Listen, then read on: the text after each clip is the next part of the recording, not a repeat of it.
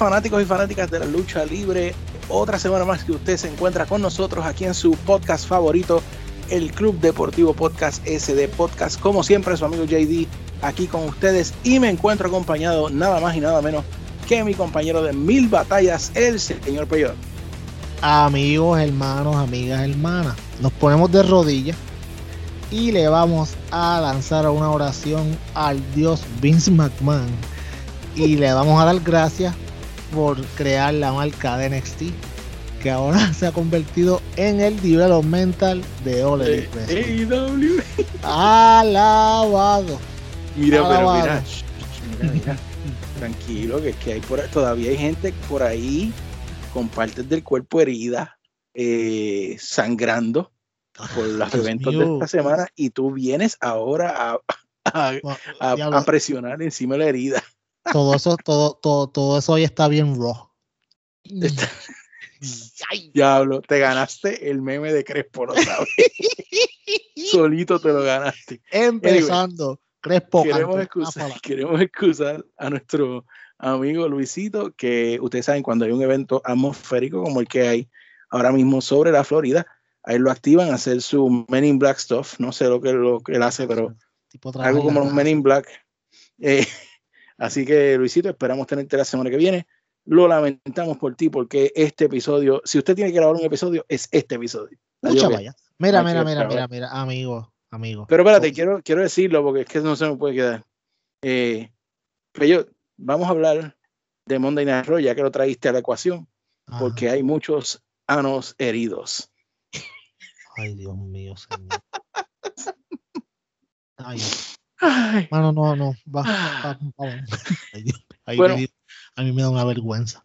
Embustero. ay, Dale, sí, vamos sí, allá. claro, que embustero. Anyway, estoy riendo Raw- bien duro, hombre. Tú sabes, yo hace poco fui a Six bueno, no hace poco, antes de la pandemia, llegué a ir a Six Flags, que queda aquí cerquita, y hay unas chorreras de agua bien brutales, bien altas, por donde tú te deslizas y bajas a yo no sé cuántas millas por hora. Así mismo está bajando Monday Night Raw, como si tuviera jabón, lamentablemente, ¿verdad? Un programa con el que nacimos, crecimos, lo vimos este, desarrollarse frente a nosotros, brillar, pero está muriendo poco a poco. 1.47 millones de viewers esta semana. Y si sigue así bajando, no me temería que AEW lo llegue a alcanzar en algún momento. Sí, que, que los coja, así que los. Yo estaba viendo una gráfica hoy de lo más, de la más interesante, después te la voy a enviar. Eh, mira, mano, eh, ¿cómo te digo? Eh, sí, nosotros nos burlamos y nos reímos y se, nos reímos de don viejito. Yo me río de él porque todo lo que le ha pasado, porque ellos lo han buscado, es lo primero. 1.47 millones de personas viéndolo en vivo es el número más bajo de la historia. De la historia. Escucharon bien, de la historia, el número más bajito. Esto no, mano, esto no tiene que ser celebración para nadie. Yo vi a torrantes en, en Twitter y en el internet celebrando, mano. ¿Sabes qué? No, esto es Sí, triste. sí. Porque es la Para- verdad, lo- los hay, los hay de los dos lados y los, los sí. atorrantes de AEW a veces Sí. salen con unas estupideces. No, no, no. celebrar que se caiga Raw, un taller de trabajo realmente. Mano, yo no quiero que se caigan ninguno de los dos. Aquí nosotros, si nosotros criticamos a WWE porque queremos que estén bien, porque nosotros queremos que los dos shows estén bien. Yo quiero pasar la emoción que yo pasé anoche, yo la quiero pasar lunes, Ah. miércoles y viernes. Como anoche. Ay, hermano. Ya, bueno, Bueno, no voy a decir nada. Vamos Hay a que preguntarle a Jagger cómo fue eso. Válgame, Dios mío. Mano, si Bueno, tú no editas, si, si tú no editas esta parte, si tú no editas esta parte, Jagger, eso fue él, by the way. Él fue, él fue el que lo dijo. y Yo estoy aquí diciendo lo que él dijo. Anyway, Jagger es mi pana, déjalo dar. Jagger y pues por Argentón y Mónica. sí, son, son, son tremendos. Anyway, eh, sí, mano, de verdad que está brutal, pero es que ya ni me animo. ¿Sabes? Ya, ya por lo menos en mi caso, yo lo he dicho aquí varias veces, ya los lunes, antes yo sentía el picazón, yo me he ido ya sacando de eso, mano. Eh, Son las 8 y yo estoy ahí jugando Xbox o haciendo otra cosa, mano. Sí, mano, Eh, es bien triste, es triste porque, o sea, nosotros llevamos toda una vida acostumbrados los lunes a ver esto todos los lunes.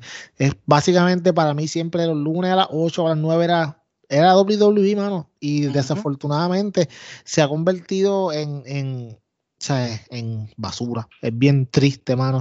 Los mismos fans de ellos lo están diciendo como que, wow, esto no funciona, mano. Ah, eh, no hay, ok, no hay un luchador sacando a Roman Reigns que la WWE sepa cómo manejarlo ahora mismo. No hay ninguno, ninguno. hasta ella está, está de filler. Mano, este, tírame nombre y yo te voy a decir cómo, y, para que tú veas que lo están manejando más. Riddler le hizo la patada de Karate Kid a ella esta semana. Ok, exactamente. Riddle, eh, eh, Bobby Lashley, el campeón de WWE, de, de WWE eh, tenía una facción que estaba bregando, la rompiste. Carrion Cross en NXT, que se perfila como la siguiente superestrella. Ya sí, claro. Eh, tú sabes, ya lo quieres separar de Scarlett eh, para subirlo al main roster y le cambiaste la música a una música genérica. el, Mano, Drew McIntyre esta semana tiró una promo en la cual hablaba que su espada estaba hecha del diente del Loch Ness.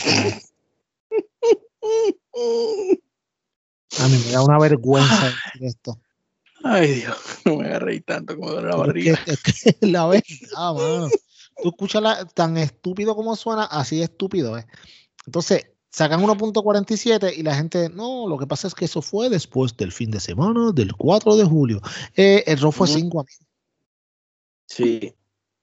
No, fue y, y, ahora pues hoy salió noticia de que eh, para tratar de remediar la situación, eh, los ejecutivos de USA Network se van a reunir con Stephanie McMahon para presentarle sus ideas sobre cómo mejorar el producto de Monday Night.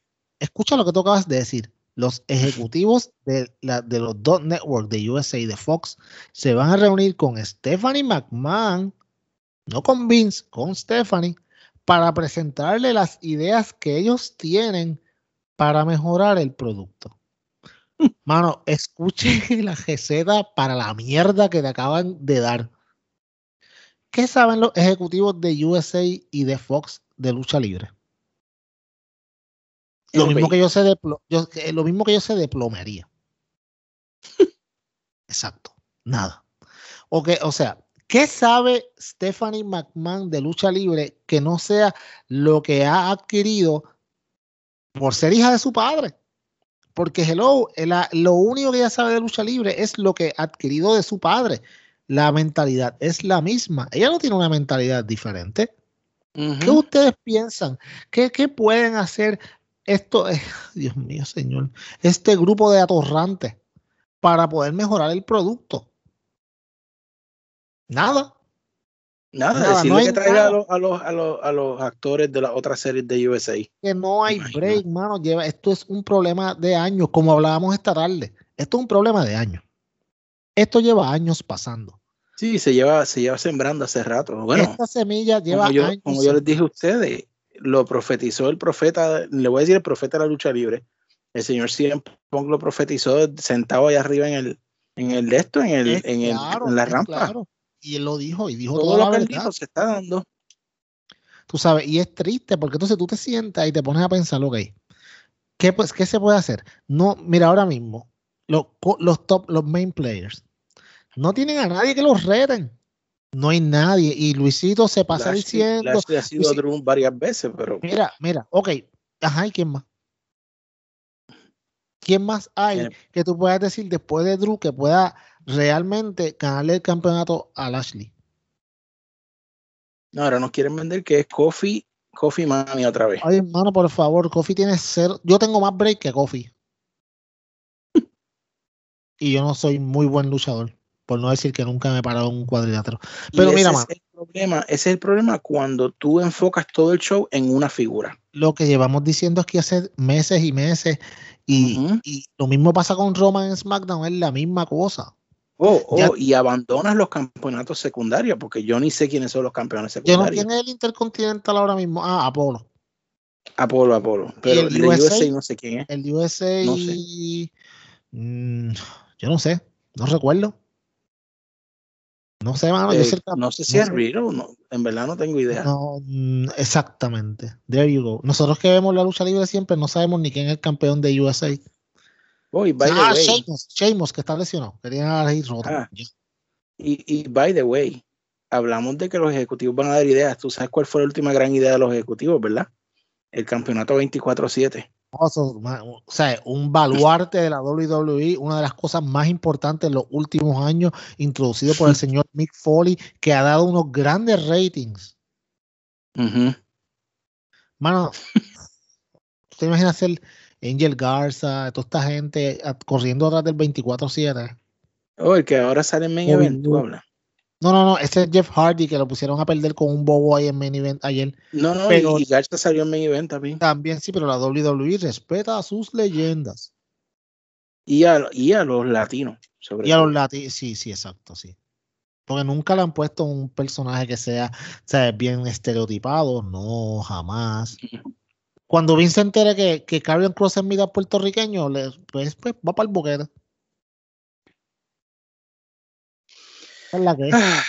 Qué triste. Y hablando de latinos y de boquetes y de momentos que me encajonaron esta semana, eh, hubo un regreso en SmackDown. Eh, aunque te soy honesto, después de lo que pasó ayer, quizás no me molesta tanto, pero, pero, hay que hablar claro, me sigue molestando que la quien por última vez voy a llamar muñeca Mira qué eh, porquería que se hasta se te fue la señalito para que no saliera. Volvió. Ah, se me fue. Sí, está bien, está bien no lo digas. Así se queda porque no merece que ya se lo diga otra vez. Es como cuando una mujer o un hombre se te va y te hace porquerías por allá, tú no quieres perdonarlo. Anyway. ya lo he dicho, tirando ahí interioridades, amigo. Eh, Selina Vega volvió. Eh, y algo que me pareció muy gracioso, pues yo, ella retuiteó un, tweet de WWE España diciendo, pidiéndole a la gente que opinaran que, pensaban del el gran regreso triunfal de Selena Vega. Y yo le escribí abajo, eh, triunfal no se supone que es cuando ganan, porque sí, amigo, volvió Selena a Pero perdió. Yo creo que Selena volvió a coger el lugar de Lana para ah. tener a alguien a quien hacer cantos por, por, por semanas y semanas. Ok, vamos a hablar claro. Celina Vega es una excelente manejadora, tiene un buen poder de la palabra. O sea, su personaje como manejadora con Andrade, el look, todo eso es espectacular. Ella no es una buena luchadora. No, es verdad. Ella no es mediocre, pero no es una buena luchadora. Si no es material de, ser como que campeona mundial. No se le puede parar la a Bailey, vamos a decir pues, mano, ella no le puede ni amajar las botas, ni, ni, peinarle su tecato pelo a Bailey. Sí, no te metas con el pelo de Soccer Mom. Pero, pero, sea, pero, ok. Entonces, está bien, ok. Si ella decidió regresar, a mí, a mí, mano, me pareció estúpido. Pero ahora que sabemos todo lo que pasó, para mí, que ella la cogieron de pendeja. ¿Cómo así? Ok. Selena Vega firma antes que votaran a Alistair. Porque hace como un mes y pico atrás reportaron en, en reportó este, esta gente, Dave Meltzer y Wrestling Observer, que ya estaba. de Luisito. Sí, los socios de Luisito y Brian Álvarez. Reportaron que ya estaban en el Performance Center hace como un mes, mes y pico atrás. Tú sabes, eh, el que eso haya pasado, ok, si, si tú estás en el Performance Center, tú ya tú estás con WWE. no hay de otra. WWE no te va a dejar entrar al Performance Center a que tú vayas para allá a visitar al corillo, tú sabes, no, eso no pasa. Es como cuando tú haces un eres de NXT y haces un dark match en Raw SmackDown, ya tú vas para arriba, como le pasó a Bronson Reed. By the way, qué duro están, qué duro está Hit Row, papá, pero hablamos ahorita. Mira, cuando esto pasa, que Selina, para mí, Selina la cogieron de pendeja, le dijeron, firma, o sea, te vamos a, vamos a regresar, vamos a hablar, que sí, qué sé yo, porque ya sabían que como Andrade se había ido y Andrade iba a terminar en AEW, ellos sabían que ella, ella iba a terminar atrás de él. Tenía pasaje abierto ya. Sí, eso estaba ready. De hecho, dije, le dije, que dijeron, Tony Khan dijo, yo no puedo hablar con nadie que no tenga un 90 day clause. Pero como dijo que Luisito en una, en una ocasión, ¿sabes? Quizás él no puede, pero otra gente puede. Y por tercero pueden saber lo que cuánto te falta, qué, ¿sabes? ¿Qué, qué tú quieres, cómo podemos negociar, etcétera. A la misma vez que después que Selina firma, acuérdate, Vince no se queda dado, nunca, ever. Él te va, te le va a dar para atrás de una o de otra forma. Él la firmó a ella y a la semana votó al marido. Mm. Para joderla. Ella firma, ella, nadie, nadie tenía nunca en, la mente. Sí, sabíamos que a Alistair no lo estaban, no lo estaban promocionando como era. Pero nadie tenía nunca en la mente que a él lo iban a sacar. Yo nunca pensé que le iban a dejar ir, porque era una de las estrellas.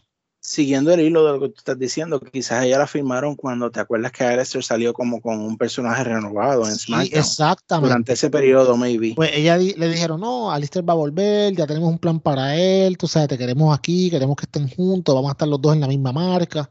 Porque ella está en SmackDown. Y él estaba en SmackDown. Y ella dijo, coño, pues tú sabes que, mano, para estar con mi pareja. Brega, brega, brega. Porque ella no pensaba nunca que Alistair lo iban a votar.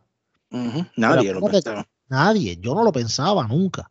Ahora bien, Selina se fue o la votaron cuando ella habló de los, luchadores deberían estar en una unión. Esas son las palabras del terror para Vince McMahon. Porque sabe que si hay una unión, le va a costar un pene de dólares. No hay de otra. ¿Sabes? Y todo esto es dinero. Amigos, no se llamen a engaño a pensar otra cosa. Esto es dinero. Pues él la votó para afuera. No duró media hora después que puso ese tweet para afuera. Ok. Porque ya Ni la dejaron hablar con Vince. No la dejaron. No, ok. La, sacaron como Vince, mira esto. Ah, ¿cómo es? Llámala, bótala para el carajo. Y ya, se fue. Te votaron como basura, no te dieron un break de nada, te vas. Ya estaba llorando, ¿te acuerdas aquel, video? Claro, claro, como tú no vas a estar llorando que te voten de un trabajo, de tu trabajo de ensueño. Y que ella es buena en eso. Que ella es buena en eso, o sea, obviamente. Entonces, viene bajo engaño, te contratan de nuevo, pero a Vince no se lo olvidó. Y al par de semanas, Vince nunca olvida. Vince nunca olvida. Y votó a su marido y ya, había firmado, se cagó en su madre. Porque ahora, ¿qué vas a hacer? No es como que puedes quitar el contrato porque ya lo firmaste. Ahora no puedes ir a IW por par de años. Mínimo tres años. Quién sabe y es cinco porque es el, main roster. Y no la van a votar. No la van a votar ahora menos porque su marido está allá. a menos que ella sea tan mala como luchadora, ¿a quién ella va a manejar? Ya no tiene a quién manejar. Ella Yo no sé, porque es que ella funcionaba con Andrade, pero. Ya no está. Eh, en Garza, ya, con Garza. Pero Garza está corriendo detrás del 24-7 en main event. Él no es un main player ya. Ya sus cinco minutos de fama pasaron. ¿A quién va a manejar? ¿Me entiendes? A Carrion Cross. En, en, todo caso, en todo caso, ponerla de manejadora de otras luchadoras mujeres que no tenga mucha palabra, I guess. No buscándole lo, más positivo. No, yo lo sé, pero, pero tú, me, tú me entiendes a lo que yo quiero llegar. Es, es, es una mierda. A mí da pena esa chamaca, mano. Para mí la cogieron de pendeja. Perdonen las malas palabras, pero es la verdad. Yo creo, para mí, la, la, cogieron de boba y ya. Y es una tristeza porque, porque, es triste, es triste mano, porque que tú, o sea, ella con la ilusión yo, no lo había pensado de esta manera y me acabas de, quitar el enfogonamiento que tenía con ella porque es completamente posible que ese haya sido el escenario. Yo no lo pensaba hasta que ayer Malakai salió en AEW. Ahí sí me, yo digo, ok, ya. Tú sabes, esto fue así porque fue así. De hecho, yo sabía que Tomien iba a terminar en AEW desde la semana pasada, porque creo que la semana pasada él firmó un contrato con, creo que fue Kawasaki, algo así una marca de ropa. Yo dije, ok. Este pero él tiene su marca propia. Sí, exacto, pero él firmó con otra compañía también otra cosa. Si este tipo está haciendo esto ahora por el lado, este tipo no va a volver para WWE, porque si tú firmas un contrato, tú no vas, eh, tú no puedes tener ningún contrato fuera de WWE porque ellos quieren picar de todos lados. Sí, este tipo no va a terminar. Sí, no, ay Dios. Tú sabes. So yo dije, este, este chamaco termina en AEW. Obviamente nadie lo esperaba que saliera tan rápido. Sí, pero no, no llegues ahí, no llegues Pero no llego ahí, sí, pero tú sabes, pero, pero es en ese, ya, ya hablando de ese tema, yo pienso que eso fue lo que pasó. Bueno, pues vamos a ver, eh, yo honestamente le deseo lo mejor, pero no tengo mucha esperanza. siendo honesto. Yo menos, de verdad. No, no me, no me extrañaría que la veamos, por supuesto, en el ron inicial, que, que ron si ya empezó perdiendo, pero eh, va para el Money de Bank. Pero si perdió, pero, ok, pero ¿cómo va para el Money de Bank si perdió la cualificatoria? Pues no sé, pero dijeron que va, no sé. Tú sabes que cuando tú le estás buscando lógica a Ay, es que esa es mala mía. Okay. O sea, abochónate. Sí, no, no.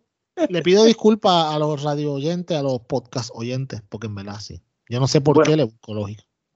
Vamos a salir de ahí. Eh, se ría la noticia y de hecho vi un itinerario que tú me compartiste hoy donde John Cena va a estar grabando. De hecho, vamos a hablar ahora mismo de, de SummerSlam.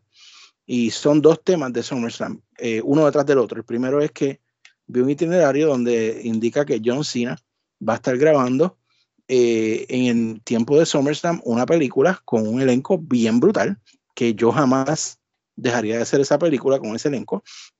Eh, así que eso escracha o borra los planes que podían haber tenido de Cena contra Roman Reigns en SummerSlam. Y a la misma vez le quita un Star Power súper brutal porque Cena, Cena ahora mismo es la estrella más grande que tiene WWE. No hablo de Rock porque Rock ya realmente no está en WWE. Hay que ser claro. Rock es su propia marca ya. Pero Cena todavía tú lo nombras y todas las entrevistas que le hacen le preguntan de WWE. Así que le quita sendo, le hace un hoyo a SummerSlam Peyot.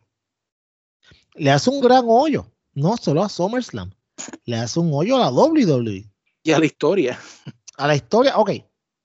Vamos, vamos a poner que Cena nunca, dijera nunca más voy a regresar a WWE. So, ahora tienes a Roman Reigns sin un retador que valga la pena para SummerSlam. ¿A quién le vas a echar? A Rollins. Ya esto lo hemos visto un par de veces. A Edge. Edge va a pelear ahora en Money Bank. Que by the way, si se abre una puerta, es más, se abre una ventana para Hollywood, para Roman, créeme que él va a brincar. Eso va a pasar eventualmente, yo creo. Pero digamos que no por un buen tiempo, porque ahora mismo él está, él es lo más grande de la compañía y no, está, sí, está, exactamente. no, vamos que se va a quedar. Pero esto te, esto te descojona los planes. Porque entonces no tienes a nadie para Roman Reigns. Y, esto está dado lo que dijimos ahorita. O sea, lo que estamos hablando ahorita de que la WWE no ha creado más figuras que tengan, que tengan el poder para tener luchas que tengan oportunidades reales de, de, de vencer al campeón. No hay nadie con, con, posibilidades que tú digas, ok, no hay nadie con esa credibilidad. No la hay. John Cena podría ser, y como quiera pienso que no le va a ganar, pero lo haría interesante. Y eso no se puede negar. Sí, trae, no, no se puede negar, John Cena trae su público. O sea. Es claro, tú sabes, si John Cena se va a grabar en el tiempo de SummerSlam con ese cast of characters que incluye a Brian, Crust, a Brian Craston y a, y a, Henry Cavill y Samuel L. Jackson también. ¿Tú te crees que él va a dejar ese billete? Pacho, pero es loco y no billete, el rob de estar con esos actores. Es claro, la carrera de WWE de Cena, de Cena ya, ya, ya, se acabó. o sea, él tiene que seguir, él tiene que, ya él dio el próximo paso. ¿Tú crees que él va a dejar? es como si dijeran que llamaran a Batista para que viniera a luchar y él dijera, no, es que tengo que grabar Guardians of the Galaxy, pero ¿sabes que No, está bien, yo no grabo Guardians of the Galaxy. Y me voy para... que no. Sí, déjame decirle a, exacto, a Marvel, no voy a grabar una de las películas de ustedes. Así de estúpido sería que Cena rechazara una oportunidad como esta. Porque F9, ok, está bien, eh, o sea, es una película de acción y él cae bien ahí. Pero ya cuando estás hablando actores de la talla de Samuel L. Jackson es otra cosa. ya, estos son las grandes ligas. Brian Craston son las grandes ligas. ¿Tú me entiendes? So, eh, WWE tiene un problema. Pero no es solamente ese, problema. Ese no es el único problema, exacto. Eh, el mismo Luisito nos pasó hoy una noticia de que debido a la proliferación del COVID en Las Vegas, eh, gente que maldita sea no se quiere, bueno, vamos a dejar eso ahí, pero eh, debido a la proliferación del COVID en Las Vegas, se van a empezar a cancelar eventos nuevamente Y SummerSlam, papá, está en la cuerda floja porque estaba pautado a ser en Las Vegas a paso de un evento de boxeo que había esa misma noche, si no me equivoco. Eh, así que, bueno, y ya han vendido boletos, o sea, ¿cuáles son las opciones? Moverlo de lugar, que me imagino que será casi sin público, porque con una venta de boletos en menos tiempo, o sea. No, no es eso. Ok, ¿a dónde lo va a mover? Digamos que lo va a mover a Texas. O sea, estamos hablando de cuartos de hotel, de vuelos, de, de, pues, de vuelos de, tickets de avión, reservaciones de carro, estamos hablando de planes para movernos de un lado a otro, va a haber la misma disponibilidad, cuánta gente va a estar dispuesta al gasto adicional que es eso. Porque cuando usted se va a mover un vuelo de un día para otro o de un lugar a otro, eso vale una huevada de dólares. Que ya no tanto por WWE que hace los arreglos con las compañías, pero los fanáticos. Por eso, de esos son los que hablo. Olvídate de la WWE, tienen chavos para pagarlo. Los fanáticos, amigos, 60 mil personas, ellos esperaban ahí. 60 mil. Eso no estamos hablando de 5 mil o 3 mil. 60. Es un montón de personas más los auspiciadores. Más los auspiciadores. ¿Cuánto dinero vas a perder si no logras hacer esto? ¿Dónde? Sea, el y ¿dónde va a volver? ¿A hacerlo en, el Performance Center otra vez? WWE no se puede dar el lujo de que esto le pase. Desafortunadamente, esto está fuera de su control. Esto es por causa de la pandemia. Nosotros sabemos que, pues, hermano, tú sabes, es como todo. Hay gente que no cree en las vacunas, hay gente que sí cree en las vacunas. Eso es otra discusión para otro podcast. Pero lo que sí se tiene que saber es que mientras la pandemia esté ahora mismo dando cantazos, estas cosas pueden ser posibles. Sí, mientras no haya la inmunidad de rebaño que, se habla. Exacto. Y aquí en Puerto Rico, donde nosotros donde yo vivo, pues es más fácil porque son menos personas pero allá afuera son muchísimos, eh, estamos hablando de, de, de, 100 veces más el número de personas y no es tan fácil porque, mira, mano, yo respeto a la gente que no se quieren poner sus vacunas o no creen en esto por la razón que usted quiera, yo se la respeto. Como obviamente me gustaría que respetaran mi opción de que si yo me la quiero poner, pues mira, me la pongo. Pero el problema es el siguiente, que mientras no tengamos esta inmunidad de rebaño, estas cosas van a seguir pasando, eh, se encuentran variantes, etcétera, etcétera. A mí, me, sorprendió mucho porque por lo menos en el estado donde yo estoy en Connecticut, el 80% de la población se ha puesto la vacuna y aquí ya hay inmunidad de rebaño. Entonces ya para nosotros aquí estamos, como quien dice, sentimos que volvimos ya a la normalidad y volver a oír estas noticias. Es como que volver a pensar en mano después uno dice sí mano o sea, pensar en que ok podemos ir a eventos o sea, o sea que, que, vuelve un lockdown. Ahora mismo mano yo te digo ok yo voy para Fight for the Fallen. Eh, cuando la otra vez yo iba para Blood and Gods dos semanas antes fue cuando se canceló Claro, sí. Yo me estoy a, abrir la herida, gracias. Sí, a mí, a mí también me duele. vamos a estar allí sentaditos juntos, bebé. Sí, ah, qué asco. Mira, escúchame. Pero ahora mismo yo estoy a, a, dos Dynamite de, de, ir a Fight for the Fallen. Mano, yo tengo todavía yo no canto victoria. Y se lo digo a mi nene. Él me lo dice, papi, yo no canto victoria hasta que estemos allí, porque uno nunca sabe. Entonces, pues es así. Y esto, esto le daña los planes a cualquiera. Pero, mano, WWE, si no logra hacer SummerSlam en un estadio, tiene un gran problema. Bien grande. Bien grande económicamente hablando.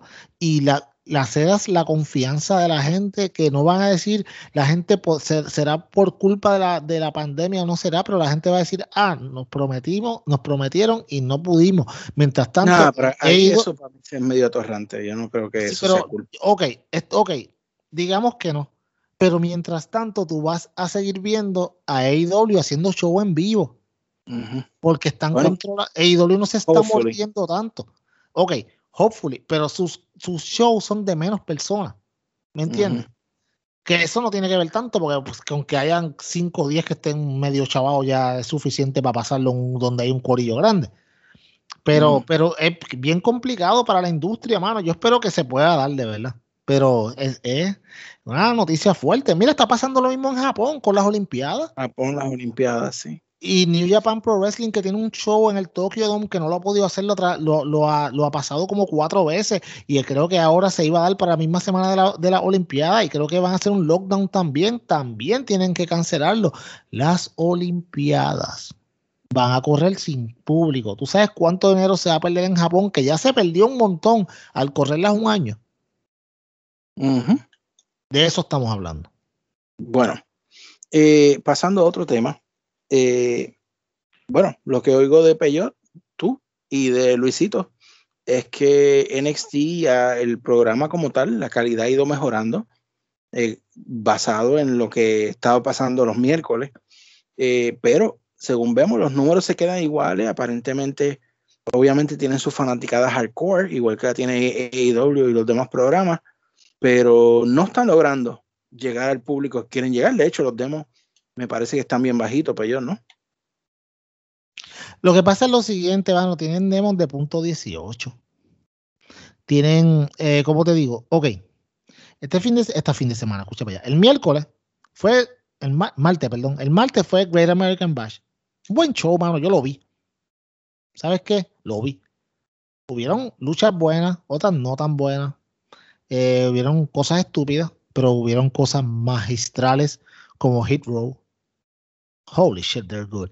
Eh, ¿Qué pasa?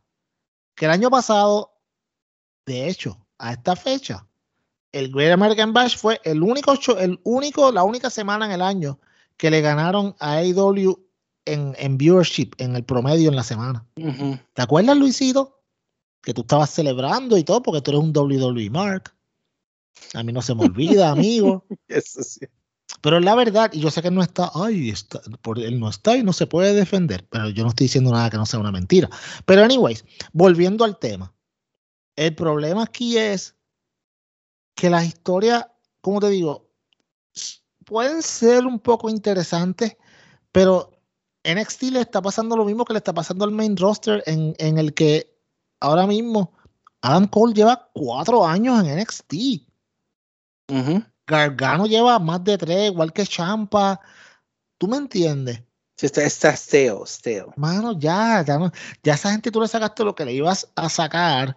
Y entonces, cuando tienes personas interesantes como Carrion Cross, como el mismo este, este muchacho, que Bronson Reed, que ahora lo subieron, Cameron Grimes, que, ok, está haciendo lo que está haciendo, está cool, pero, como te digo, en cuanto sale alguien interesante, rápido lo suben para el main roster y lo destruyen. Entonces, ¿para qué yo voy a ver algo que sé que me voy a, o sea, I'm gonna get invested, y cuando lo suban al main roster va a ser una mierda? No, pero eh, la cuestión es que esos que mencionaste que llevan desde casi el comienzo de NXT, eh, Strong es otro también. No, no se quieren ir.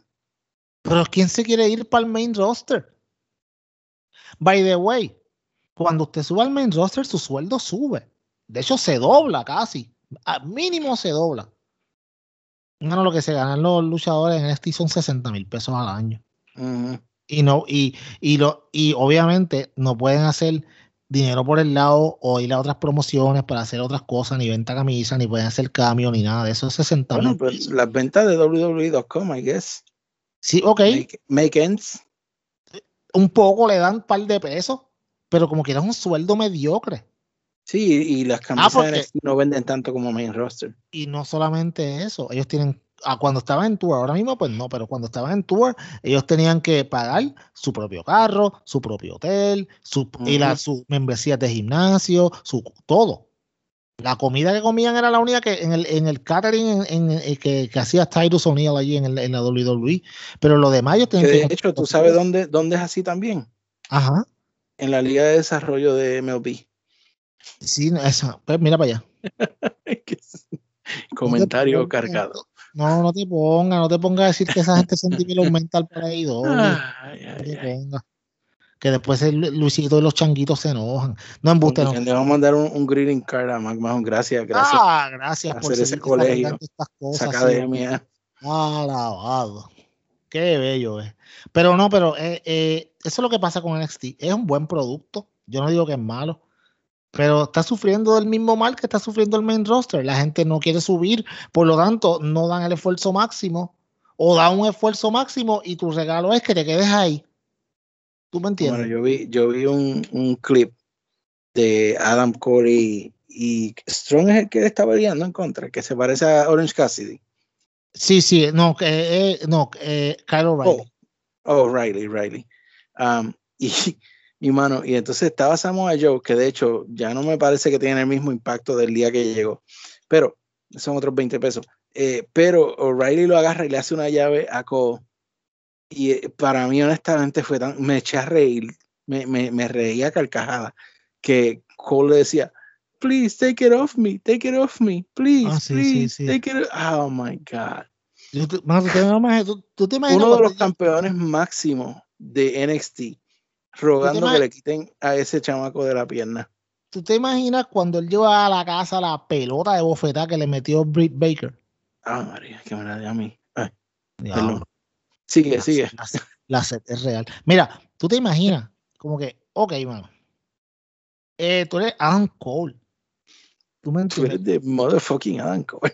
Tú sabes, mano, tú eres Adam Cole eh, de Bullet Club, Adam Cole, la- una leyenda en la lucha libre, Ring of Honor, de tantos sitios que tú has estado. Tú has enfrentado a los mejores y viene, viene Kyle O'Reilly y se te pega la pierna. No, sáquenlo, que me pica. Sácamelo, sácamelo, sácamelo, Saca, favor. ¿Qué, qué es eso, mano? Y es lo que te digo, o sea, tú puedes ser un heel sin ser un... Ok, Kenny. Omega ahora mismo es un chicken shit heel. En, el, en la forma que está haciendo su, su, su personaje. Yo no, mano, yo no espero nunca a Kenny Omega decir, sácamelo, sácamelo que me pica. O sea, yo no. ¿Me entiendes? No way. Y Adam Cole es un gritas, tú das en el piso, haces, haces esto con la cara, pero, Claro, pero eso. o pero sea, no suenas como un tercer grader. Sí, sí, pues. un, un pussy, ¿verdad? Ay, bueno, ese, eso es lo que está por ahí con NXT. Un puntito más y nos vamos a la pausa, Peyot. Mano, Oye, Hit Row. Ah, no, espérate. ah, no, dale, dale, termina ahí. Ah, que Hit Row son los duros, papi. Hit Row son los duros. Ok, yo lo dije hace un tiempo. eh, ellos para celebrar hicieron un concierto de rap. Fue un concierto de hip hop y rap completo. Ellos rapearon, no fue que llevaron unos bobos a rapear, no, ellos rapearon ellos mismos. Papi, a cual más duro estaba de todo. Freestyleando en televisión. Holy shit. Eso sí, freestyleando al estilo de WWE. Eso es PG, no hay nada malo. Ninguno le, Le llega a los tobillos. No, no le llegan a Max Caster. Max, Max Caster te hace llorar con las cosas que te dice. Como hoy, como hoy le como hoy le tiró a John Cena y le dijo como que vas a para Dynamite y a darnos un par de puños, pero vas a terminar en, la, en las cuerdas tirado, yo ganándote un 2-3. ¡Ping! Le dijo. O sea que eso es guasa, pero, y como hay dos pero o tres llorando con, con la promo de Brick que vamos a hablar ya mismo. Ah, Dios Changui. Es más, vamos, vamos para allá, vamos, dale, dale. Sí, sí, no, pero eso no es el punto. El punto que vamos a traer ahora es, eh, oye, que aquí se ha dicho y en las redes sociales específicamente nuestro amigo Luisito, que hubiese de nuevo querido tenerlo aquí, pero ha dicho que Vince y la WWE no le prestan atención a AEW. Ellos no miran, no, No, les interesa, No, ¿por porque lo ven como una peasant company, un teacher selling company, pero peor, donde quiera que va AEW, va WWE. By the way, JD, eh, y te voy a dar mi reacción ahora, pero tengo en, ahora mismo un update de ahora mismo de la cantidad de sillas para SummerSlam que hay y la cantidad que hay vendidas, para que ustedes vean lo, lo serio del asunto. ¿Ok? Summers- eh, SummerSlam, eh, 41 mil personas. La capacidad máxima es 42.568. JD, se han, se han vendido hasta ahora tres- 38.809 tickets. Wow. Un 95% del venue está vendido. Mm, ¿Sabes cuánto dinero eso significa en venta de tickets para el, el evento solamente? Si lo tienen que cancelar. Devolver el dinero 38 mil tickets. Eso es, eso duele. Eso pica. mm. Bueno, pues te Ajá. decía de que AEW. quiera que va AEW, está, bueno, empezamos con Miami, seguimos con Texas, por supuesto Nueva York, Y no es cuestión de que, porque por supuesto van a ir a las mismas ciudades, el mismo país, pero es como que una o dos semanas antes o después, ahí está la WWE. Que están, que están bien mordidos. Están bien mordidos. ¿Y tú sabes el problema de esto? Vamos, podemos decir, ay, están persiguiéndolos o lo que sea. Ok, whatever. Primero que IW anunció los tours primero que ellos. O sea, y esto de que ellos no están pendientes, eso es embuste. Aquí el problema que tú haces es el siguiente. Es que tú saturas de lucha libre el mercado. Y entonces, cuando tú vayas, ya quizá tanta gente no quiera ir porque ya fueron a IW y no todo el mundo tiene dinero para ir a dos shows. Y ahora, mismo, ahora mismo, si tú tienes, ok, JD, si tú tienes dinero para ir a un solo show y tú viste el show de ayer de IW y viste el Monday Night Raw el lunes, ¿a cuál tú vas a ir? Uh, hello, hello. Tú sabes. La pregunta es obvia. Exacto. Exacto. Vas a ir a Raw y te vas a entretener allí viendo a Alexa Bliss haciendo magia. Tras y a, que, y a Nicky Ash. Tras que eh, eh, les enseñé a ustedes hoy me enviaron, como yo soy insider, entre paréntesis, de WWE, para todos aquellos que dicen que yo odio a WWE, eh, me enviaron un pre-sale de SmackDown en MSG. Papi, las taquillas Nosebleed en el techo, 75 billetes, loco. otra cosa, man.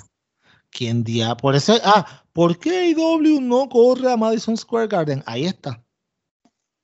Porque si AEW, ok, AEW pone ticket de 75 pesos en Nosebleed y 500 pesos en el piso para un Dynamite, la gente no va a ir. Porque son mucho dinero, mano. Es un montón de dinero. Y sí, siempre va a llenar, un, va a llenar bastante, pero mucho dinero, mano. Para un show que es una mierda. Voy a estar yo. Ah, esos 75 pesos que terminan convirtiéndose como en 105 con todos los cargos. No, no, eso, eso es con los cargos. Eso es con los cargos. Ok, con los cargos. Ok, pues el ticket vale como. Pero en el techo. Sí, cambiando la bombilla. Sí, 50. Sí. son muchos chavos, es una locura. yo creo que con eso se compran dos boletos de, de IW. Yo no sé, mano. Yo, obviamente, yo cuando yo compré los míos, yo compré los bastante. Yo estoy en séptima fila. No, hombre de chavo ni tan, eso es la cosa, que no me costaron tan caro. ¿sabes? Que yo te digo, dinero, dinero, ¿sabes? los de All Out, que, by the way, ahorita vamos a hablar de ellos, rompieron, creo que están rompiendo, ya están rompiendo récord de nuevo, pero, ¿sabes? me salieron bien económicos. Es más, te voy a decir más. Yo estoy en séptima fila y no pagué mucho más que lo que tú me acabas de decir por unos boletos de Nose, de Nosebleed Seats allá arriba en la barranca del infierno. Wow. Esa es la diferencia. Ahí está. Ahí está, no hay más nada que buscar. Tú sabes. Y, pues que ellos vayan a un lado, al mismo sitio que vayan a la WWE, que la WWE va, ellos van al mismo sitio que va AEW. Ellos están pendientes. Mucha gente dice que no, pero ellos están pendientes de todo. Ellos, AEW, el efecto AEW es real. Y ahorita cuando pasemos a la, a la sección que hablamos más de AEW, vamos a hablar de lo que yo le estaba diciendo anoche o esta mañana a ustedes, de que del shift de AEW, y, vamos a hablar de eso ya mismo. no lo voy a decir para que después de la pausa, cuando vengamos de la pausa, JD, entonces pues le metemos. Muy bien, pues vamos precisamente a la pausa y volvemos enseguida con la sección dedicada a All Elite Wrestling. Saludos amigos, les habla JD aquí para recordarles que en sdpodcast.com pueden encontrar los nuevos blogs que estamos posteando semanalmente. El señor Luisito con Fight Me, el señor Peyor con el detector de atorrantes y este servidor con el mic drop. Ahí están nuestros blogs, nuestros episodios de podcast, cualquier video especial que pongamos, ahí están los links. También estamos en facebook.com slash sdpodcast, en Twitter bajo el handle sdpodcast y también como el Club Deportivo en YouTube, donde pueden también oír nuestros episodios y ponerlo en su background. Así que Ahí estamos, en todos los lugares donde ustedes nos necesitan, ahí estamos, además de todos los canales de podcast. Así que cuando quieres saber de la lucha libre y opiniones informadas, SD Podcast es el lugar a visitar. Y ya estamos de vuelta aquí en SD Podcast con ustedes para traerles específicamente en esta sección la parte de All Elite Wrestling, AEW. Eh, y, mano, eh, tenemos mucho que hablar. Obviamente el Internet se rompió anoche todavía al día de hoy se rompió. Mira, a, las 4 de la tarde todavía el video debut de Alistair Black estaba trending número 2 en YouTube. Yo lo he visto como 10 veces, loco. Y vamos a hablar de eso ya mismito, de específico en el detalle, pero, eh, mano, eh, quiero empezar diciendo que para mí, no sé si para ti, pero para mí, este Dynamite fue el mejor Dynamite que en lo que va de año, brother. Es que nosotros hemos dicho eso un par de veces ya. nuestra credibilidad en cuanto a Dynamite no es la mejor, pero sí estuvo bien bueno. Lo que pasa es que, ok, de lo que estábamos hablando, yo estaba hablando al final de la otra sección y ahora lo agarro ahí mismo, es que este Dynamite se sintió como un shift, como que, ok, ¿sabes qué? ¿Se acuerdan el show de Salt Lake City antes de, que todo se fuera a la mierda el año pasado? En, marzo. Para mí este show es como que, ok, le diste pausa a ese momento y volviste. Este show fue el próximo. Y en el momentum que traía AEW en ese tiempo, este show se sintió como si ese momentum siguiera. O sea, no estoy descartando lo que pasó en los 15 meses que pasaron, pero si tú te piensas, piénsate en el show, en el show de Salt Lake City, y que se, después, un par de semanas después, iba a ser Blood and Gods, el después, antes iba a ser el show de Rochester, que iba a debutar Brody Lee, whatever. Tú sabes, yo para mí fue una continuación de eso, pero ahora yo considero que AEW eh, con este show y lo que pasó en este show, mano, es un shift, eh, ya, ya es, o sea, ya, ya no se puede negar que AEW está aquí y está aquí para quedarse y hay una competencia real y, van para arriba. De hecho, la única de las compañías, el único de los shows de lucha libre que van, que van un tren positivo o se mantiene neutral o va subiendo poco a poco es AEW. Bueno, y, y de verdad que te lo digo, hace tiempo yo no me sentía como me sentía ayer en el sentido de que sí hemos tenido shows donde hay momentos para pelos, como decimos, eh, pero ayer fue casi todo el show, loco. Eso fue algo wow. Pero vamos a hablar un poquito de eso. Eh, me parece que eh, ya hemos hablado aquí varias veces de lo que pensamos del debut de Andrade en AEW, pero ayer fue realmente el debut en el ring y wow, lo primero que hay que destacar es que la presentación fue excelente. Este hombre está en mucho mejor condición física de cuando estaba en WWE y no ha perdido ni un segundo. Al contrario, para mí me parece Lucio mucho más dominante que cuando estaba en WWE. Bueno, yo llevaba todo el día con miedo de que llegara esta parte. Porque yo estaba pensando, ok, ¿cómo yo puedo describir la lucha de Andrade ayer que le ponen al frente a un tipo como Matt Seidel que lleva haciendo reps todo este tiempo y Andrade llevaba un montón de tiempo sin luchar y se notaba al principio, se veía un poquito rusty. Y yo decía, bueno, ¿cómo yo le puedo describir sin que suene como que, o sea, como que estoy diciendo que no, no fue tan bueno? Y tú acabas de decirlo, fue dominante. Y fue, esa fue la diferencia que yo vi versus el Andrade de NXT y de WWE. Allá era más ágil, aquí se veía más como que, ok, los, los azotes que él daba, los puños que daba eran de impacto, eran más duros. So, creo, creo que eso ayudó a que en cierto modo se viera diferente de WWE, pero a la misma vez tú podías ver la agilidad que tenía. Un pequeño problema. Como es su primera lucha, lo pusieron, querían, o sea, como te digo, todo el mundo estaba loco de verlo. Todo el mundo quería saber, o sea, todo el mundo pensaba, va a ser un heel pero tú lo pones con un face como, como Matt Seidel y es la primera vez, la gente está loco de verlo, que inevitablemente la gente estaban cheering para él. ¿sabes? y, y, era como que, ok, no lograban, no lograban el efecto que ellos querían. Y como yo he dicho aquí un par de veces, eso es lo malo cuando tú tienes una compañía en la que todo el mundo es bueno. Entonces tú quieres, o sea, tú tratas de definir heels y faces, pero a veces se te hace tan difícil porque, mano, todo el mundo estaba pompeado para ver a Andrade. Yo estaba pompeado para ver a Andrade. Mi nene, todo el mundo estaba pompeado para ver a Andrade. Lució súper bien. De que no lució tan ágil como en WWE, mano, creo que. Es que ha puesto, se ha puesto, ha puesto músculo, entonces tú no puedes esperar. no y no solamente eso, pero creo que su personaje ha evolucionado. Y eso está bien. Sí, él entró, él entró como Black Mask, que es un villano, se lo dije, de Batman.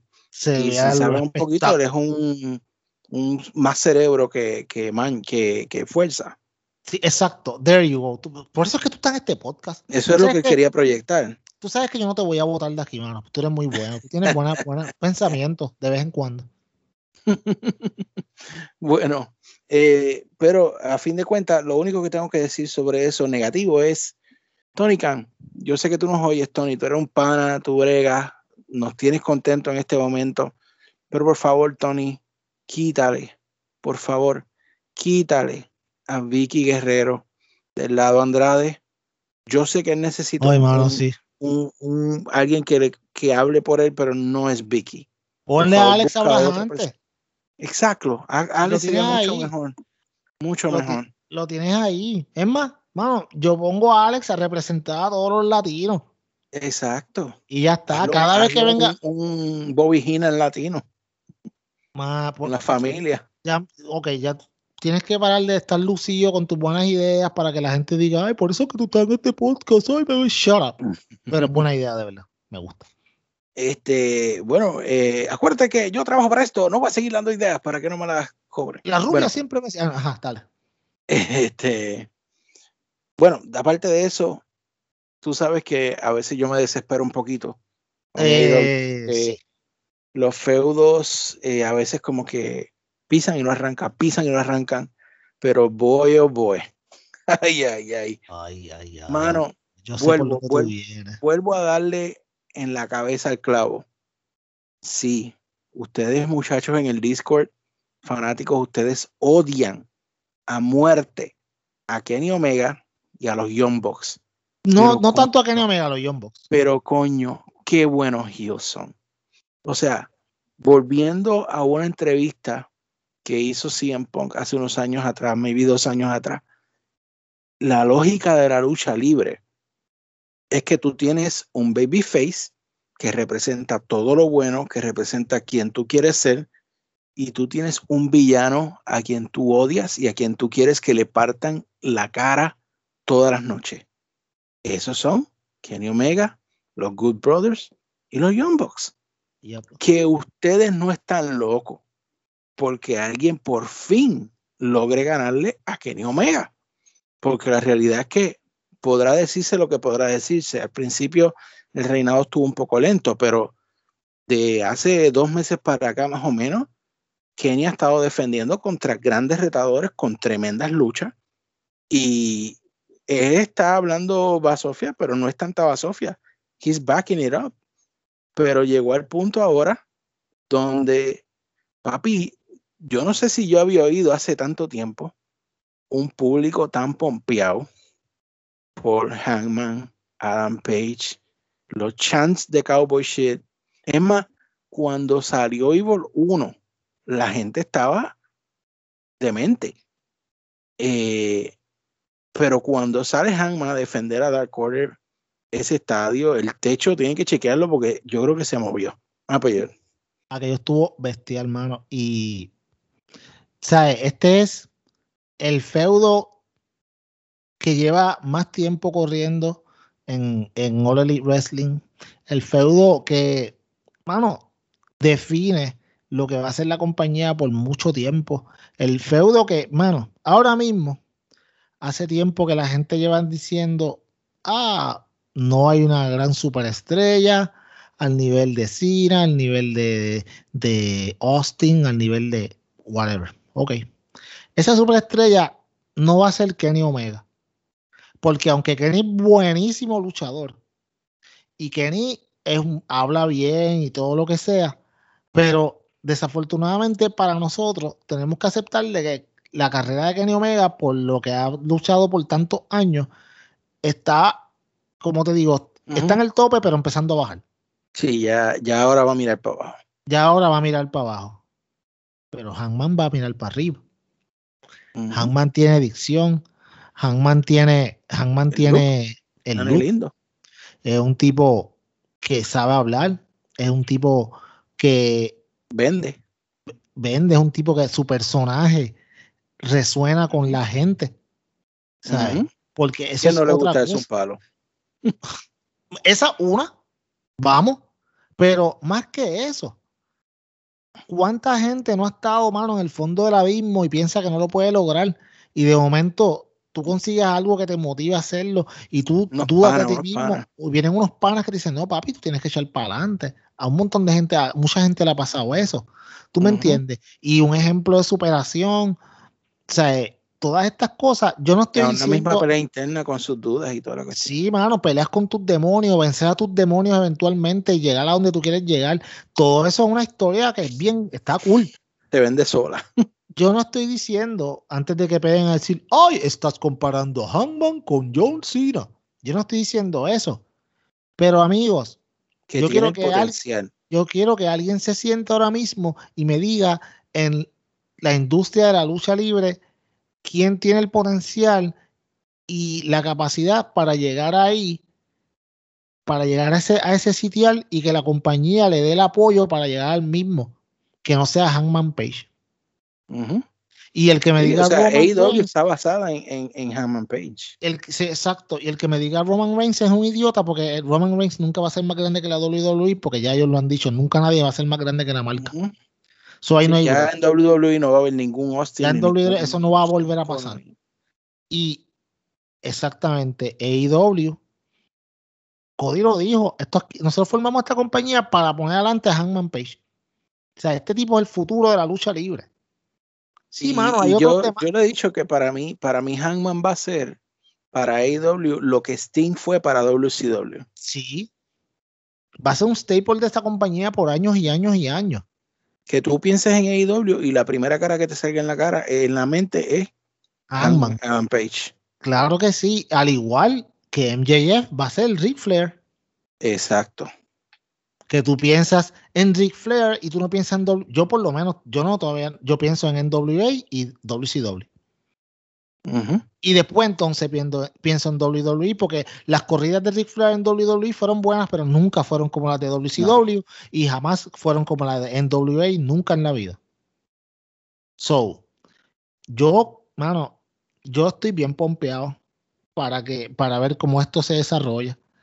Creo que, de hecho, bueno, no voy a decir nada, no voy a decir nada de quién yo creo que gana o cómo creo que se va a desarrollar, pero quiero que la gente lo vean, por, pero después JD yo te cuento a ti. Pero creo Ahora, que esto, esto, esto va a llegar hasta All Out, ¿tú crees? esto, ok, esto va a pasar. ya, tienen ya el tren empezó a, ca- a caminar. Pero es más, te voy a decir más. Conociendo a esta gente y cómo ellos son en su storytelling, esto va a pasar de out, para que lo sepa. Va a pasar de out. ¿Por qué? Porque es una historia demasiado importante. Vamos, para all out, ¿cuántas semanas quedan? Ocho, siete semanas, ocho semanas quedan para all out. Un feudo que tú llevas corriendo hace un par de años, tú no lo puedes acelerar de una manera. Es como si tú vas poco a poco manejando y de momento estás llegando casi al final y vienes y le metes el chambón para tratar de llegar a all out. No, yo creo que todavía, yo creo que todavía hay un, un, como te digo, un escalón más de este feudo para que el, el día que Hangman gane esto, que porque Hangman va a ganar el campeonato. Eso yo no, eso no es un spoiler, eso todo el mundo lo sabe. Pero el día que esto pase, papi, ol- tú olvídate. Si el internet se rompió ayer, olvídate de esto, papi. Este feudo va a llegar a un, un punto que tú vas, va a estar a punto, vamos, va a reventar, va a estar bestial. De verdad, es- Yo creo, que, yo creo que Hangman va a empezar a, a, a tumbar a los miembros de Dark Order uno a uno para chavar a Hangman. Sí, Kenny, tú dices, Kenny. Kenny, Kenny Omega va a empezar a tumbar a Dark Order uno a uno para chavar a, a Hangman. Es la- como la historia de Jericho y MJF. O sea, que es así, va a ser así. Yo creo que va a ser así, yo creo que va a ser exacto. Yo no dude que, que, que, que Hangman le diga, "Ah, ninguno de ustedes puede, pero sabes que, que digo, que ni Omega le diga, ninguno de ustedes puede contra mí, especialmente tú, Hangman, pero sabes que voy a estudiar a tus amigos uno a uno. Y, mano, vamos hablando claro. Si Hangman tiene, si Kenny Omega tiene pelea con por lo menos Evil 1, eh, Stu Grayson, pelea buenísima. Johnny Hongi, Lo ayuda a elevarlo. Tú sabes. Pelea buenísima. Tú sabes, ya peleó con Alan Angels, pelea buenísima también. Ten, pelea buenísima. ¿Tú me entiendes? Colcabana, que era su pana, ellos tenían, si te acuerdas, que ellos tenían esta rivalidad al principio cuando Colcabana llegó en BTE. Sí, pelea buena también. Por eso te digo que este feudo todavía no ha empezado. Y le dice, mira, yo te voy a ganar a todo el mundo y, a ti te voy a dejar para lo último. ¿Sabes? Y es, es, una historia, debe ser bastante, bastante muy interesante. Exacto, estoy de acuerdo completamente contigo.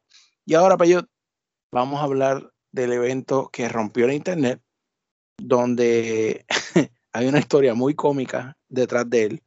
Eh, y que nadie se lo esperaba, brother. Eh, y lo bien que se hizo, sobre todo, quiero que demos un detalle sobre eso, porque si te fijas, yo estoy seguro que te fijaste, quizás alguna gente lo perdió de, vista, la primera lucha de Dynamite fue Cody Rhodes contra eh, el Q-Tip Marshall. Eh, oh, y ese para mí fue lo más bajito de, de Dynamite ayer. Pero en cierto momento de la lucha, las luces se apagaron completamente. Y ellos lo vendieron como que fue que hay una tormenta cerca, se ha estado viendo la luz, bla, bla, bla. Y luego en este segmento que sale de la nada, tienen a Arn Anderson para supuestamente agradecerle a la gente por estar allí, bla, bla, bla. Y vuelven y se apagan las luces. Y ahí salió de la nada, que de hecho, eso es otra cosa. Después vamos a hablar un poco de ese punto, que Tony Khan había dicho que tenía dos grandes sorpresas que quería poder revelar ya, que las tenía guardadas. Pero que no podía, exacto, poco a poco. Eh, pero cuando se prenden las luces, está este luchador que conocemos como Aleister Black, conocíamos. que jamás conocíamos como, Aleister Black, que yo honestamente no pensaba que iba para Dynamite eh, hace dos días atrás, hasta que posteó un video eh, durante el día. Muy interesante, muy sangriento.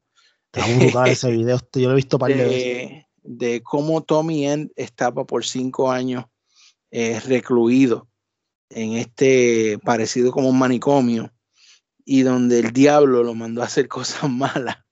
Eh, y yo le dije a Peyot y a Luisito, caramba, este video me acuerda cuando, ¿te acuerdas cuando Moxley iba a salir oh, claro. que aquel video de la cárcel? Sí, que rompió la cárcel, sí, sí. Pero, pero, pero, pero, Moxley lo hizo bien obvio porque puso los dados y puso el, el, el 2 y el 5. hello, tú sabes. Sí, pero, pero que yo lo que me refiero es que tenía el mismo calidad de producción, tenía como que eran hasta similares. Parecía una película. ¿Qué, qué? Eh, pero la cuestión es que yo dudé en cierto momento porque en, en, algún momento se menciona o se habla o fue que él tuiteó algo de, de Malakai Black. Entonces yo decía, pero caramba, si va a usar Black, eh, pues WWE quizás tiene eso, pero maybe con los chapuceros que fue WWE con él, solamente registraron Alistair y no registraron el Black, I guess. Pero el punto es que tú, tú mismo me dijiste, pero es que él está dentro de los 60 días. No puede ser, pero para sorpresa de todos nosotros, de los 90 días, de los 90. Ajá, él aparece y le aplica el Black Mask a Arn Anderson, y en eso viene Cody, y él le hace un leve engaño y también le aplica el Black Mask de la madre a Cody. pero, el, de, el de Arn estuvo mejor, hermano. Esto fue tan perfecto porque es que primero el hypeo de Excalibur y JR, eh, cuando Excalibur dijo, ah, yo peleé con Tommy hace yo no sé cuántos años en tal sitio. Sí, exacto, en PWG.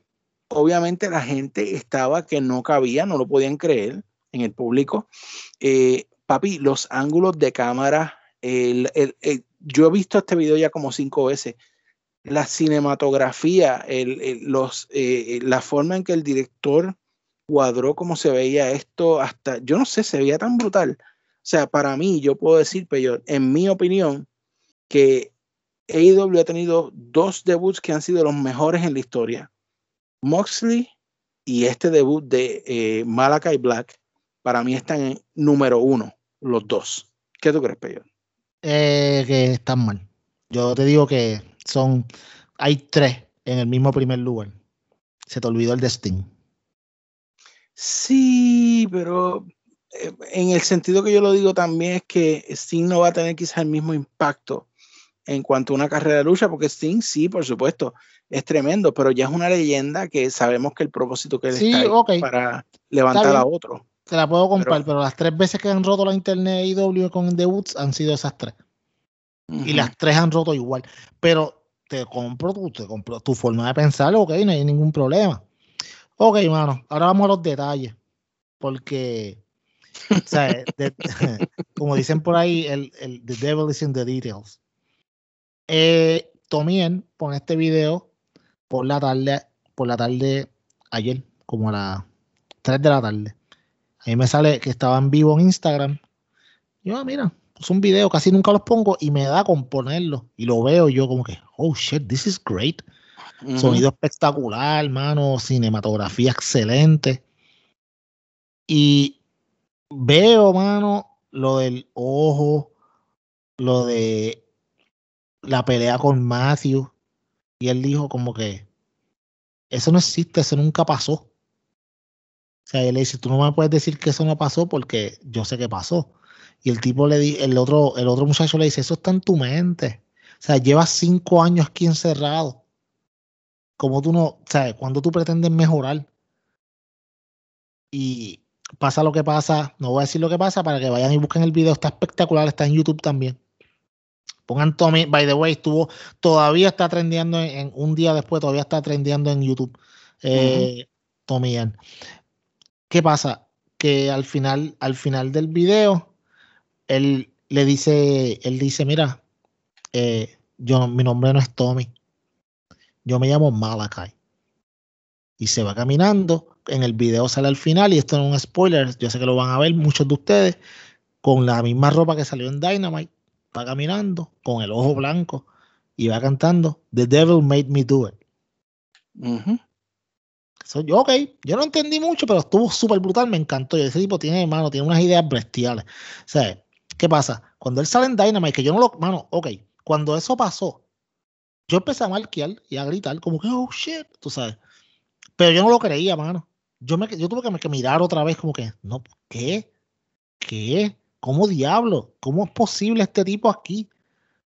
Espectacular, mano. Estaba marqueando con mi nena, estábamos, yo estaba pompeadísimo. Y No, mano, no, no, no, hasta que empecé a, a- me- hasta, yo no podía dormir porque la, yo estaba muy pompeado, mano, ayer, de verdad. Y me puse a buscar en internet y me puse a leer y ahí fue que leí lo de, lo de, ay Dios, lo de Don Viejito, que está senil, y ya saben por qué lo decimos, porque eh, en el contrato de Tommy en, en WWE, cuando él estaba en NXT, tú tienes 30 días en el, en el de No compete. no compete clause. Cuando te suben al main roster, te hacen un upgrade a tu contrato y te lo suben a 90 días.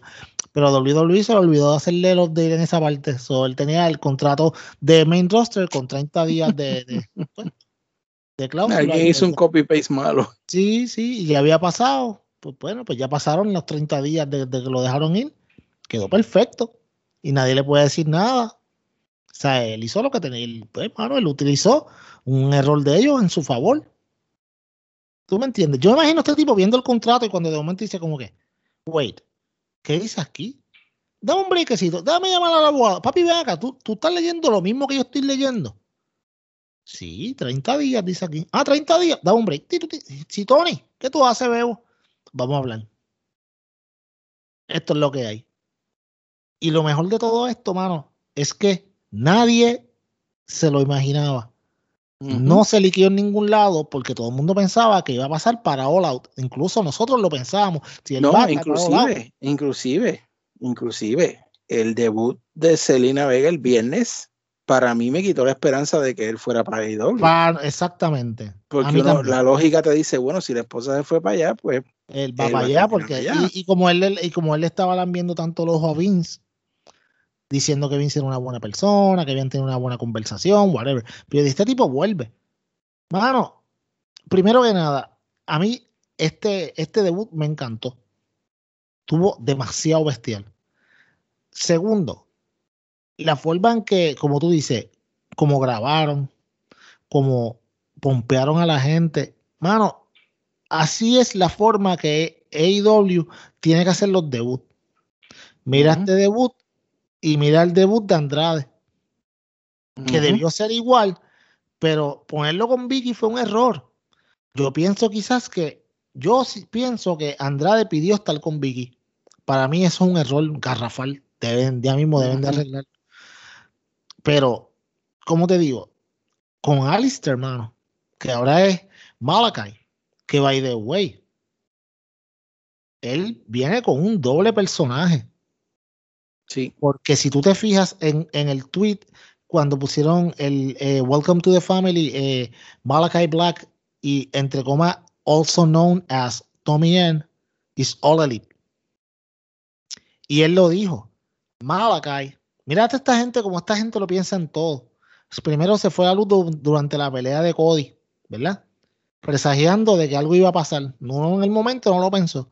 Luego se va a luz de nuevo y sale Malakai, le da el Black Mass a Arn Anderson y luego uno a Cody. Pero Malakai en hebreo significa el mensajero de Dios. Y su apellido es Black. ¿Me entiendes? Entonces, lo que dice Tommy End es que Malakai es el mensajero, pero Tommy End es el como el vessel, como lo de, como cuando Matt Hardy tenía a las diferentes personas. Él puede usar dos personajes en uno si él quiere. Él puede estar bien y de momento te puede destruir. ¿Cómo lo van a hacer? Yo creo que él tiene que tener un montón de ideas porque este tipo es ridículamente creativo. Si él era creativo en WWE con las limitaciones que tenía, imagínenselo acá, que a él lo van a dejar hacer las cosas como él quiere. Esto, esto, mano, Tony Khan, por eso es que no solo al principio de este podcast yo dije que le damos gracias a Papa Vince por hacerle este, este, el, que NXT sea pues, la, escuela de desarrollo para, para AEW, porque nos dieron a Andrade, nos dieron a Miro, nos dieron a, nos dieron a este muchacho, Tommy Yen, y los que vienen por ahí, porque by the way, para que usted sepa, Body Murphy le envía un tweet rápido que él debutó y le dice, mira, no te eh, olvides de no mí. te olvides de mí, by the way, ¿cómo está el ojo? ¿Y qué le contesta Malachi Black? Matthew. Y si usted ve el video, él le dice, ah, déjame ver cómo está el ojo, el ojo está bien, ah, o sea, desde, que, desde que pasó lo que pasó con Matthew, le dice, mira, eso no fue real. Matthew es Body Murphy. So, mano, este tipo mm. llega vendiendo el, la lesión del ojo de otra compañía, amigo. Miren si este Mira está duro. Continuidad. Continuidad. Miren si este tipo, ustedes se imaginan lo que este tipo va a hacer cuando haga estos big nets. Que yo te digo una cosa, Darby Allin ahora tiene que subir su juego porque ahora va a tener competencia. Mm. ¿Tú me entiendes? Hay tantas posibilidades. Yo no quiero ni hablar de todas las posibilidades que hay con Alistair Black aquí en AEW. Papi, ¿cómo están los culidolidos? No, no, están raw. Oye, pero una cosa bien brutal. Eh, hay que ser claro. Eh, Luisito, que es nuestro, nuestro guía de Twitter, nos estaba diciendo que la mayoría de los fanáticos de WWE no están molestos con Alistair. Ellos, digo, con Malakai ellos entienden, ¿verdad?, que él está buscando su bien y su trabajo. Están molestos con WWE por, uno, release them, y número dos, la estupidez que hicieron con lo del contrato. Ay, ay, ay. Así que los más, y de hecho, muchos fanáticos hardcore de WWE quejándose y diciendo, eh, yo no sé hasta cuándo voy a soportar a WWE. Acá, los recibimos con mucho cariño y le damos, pues, los llevamos a la luz, a Torrante que me escuchas. y no solamente se dolieron con eso, pero hay más cositas que los pusieron dolidos. No. un poquito de decitín. cuéntame, cuéntame.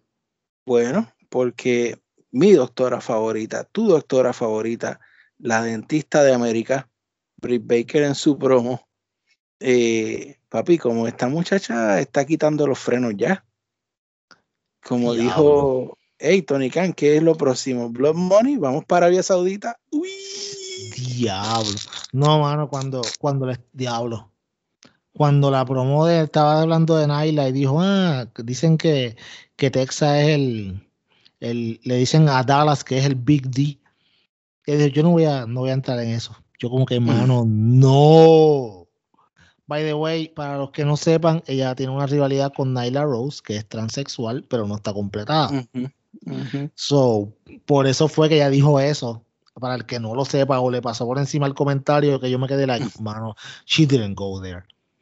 En verdad, después dijo, no, pero le va a decir el Big DMD. O sea, no fue otra cosa, no se ha mal pensado. Que, mano, ok, ok, ok. Yo lo sigo diciendo. Mano, the most improved en, en este año para mí en la pandemia fue Britt Baker. En AEW, no hay duda, no hay duda. Los demás que son fueron muy buenos, Jungle Boy, Darby Allin. Sí, mano, ellos eran buenos, ya tú sabías que por donde ellos venían. Pero acuérdense que en un momento cuando Britt era face, todo el mundo estaba diciendo, esta tipa no sirve. Esta tipa hay que mandarla de nuevo a empezar porque esta tipa no sirve. Y simplemente un cambio a heel. Mano, miren lo que, miren lo que ha hecho, mano. Bueno, y mucho trabajo, me imagino, backstage también. Obvio, sí, pero tú me entiendes. Pero el cambio a heel y asociarte con gente que te puede llevar de la mano. Porque, ok, ella está trabajando junto, eh, ok, ella es el personal project de Chris Jericho, Cody Rhodes y Tony Khan. Esos son los que la están ayudando allá en todas las cosas. O sea, que by the way, un buen trío creo para que te ayude. Pero, ¿tú crees que si tú te vas a dejar llevar de Jericho, ¿cuándo ha sido el mejor trabajo que Jericho ha hecho? ¿De heel o de face? De heel de Hill.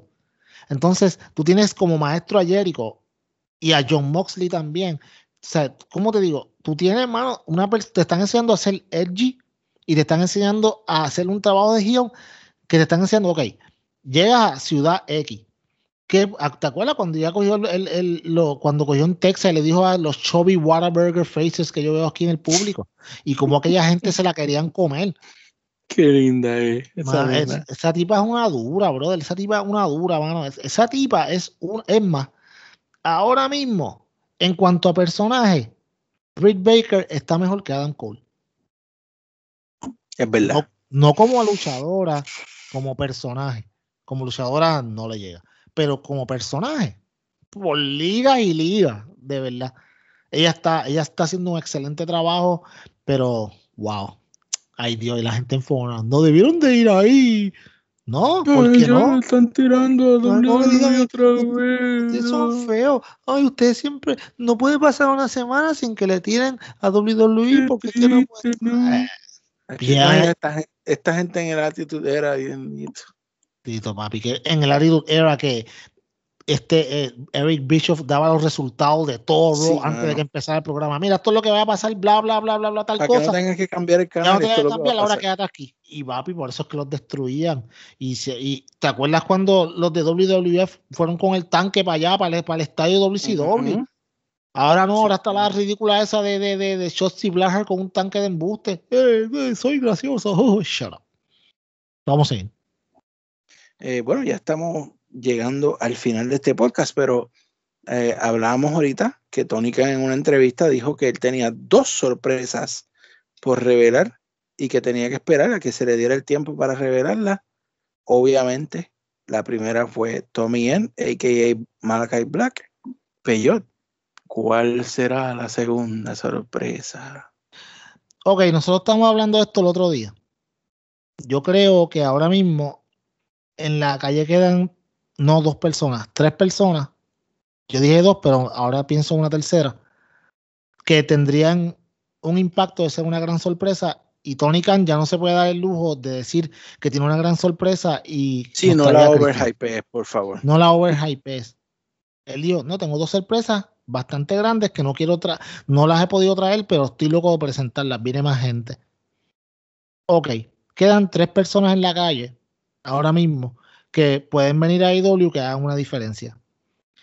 Eh, Tessa Blanchard es una en la división de mujeres. El diamante Tessa Blanchard. La el segundo es eh, Daniel Bryan. Y el tercero, CM Punk. No hay nadie más. Esas son las únicas tres personas que tú puedes decir que serían grandes sorpresas, porque los demás, AEW ya se los ha llevado.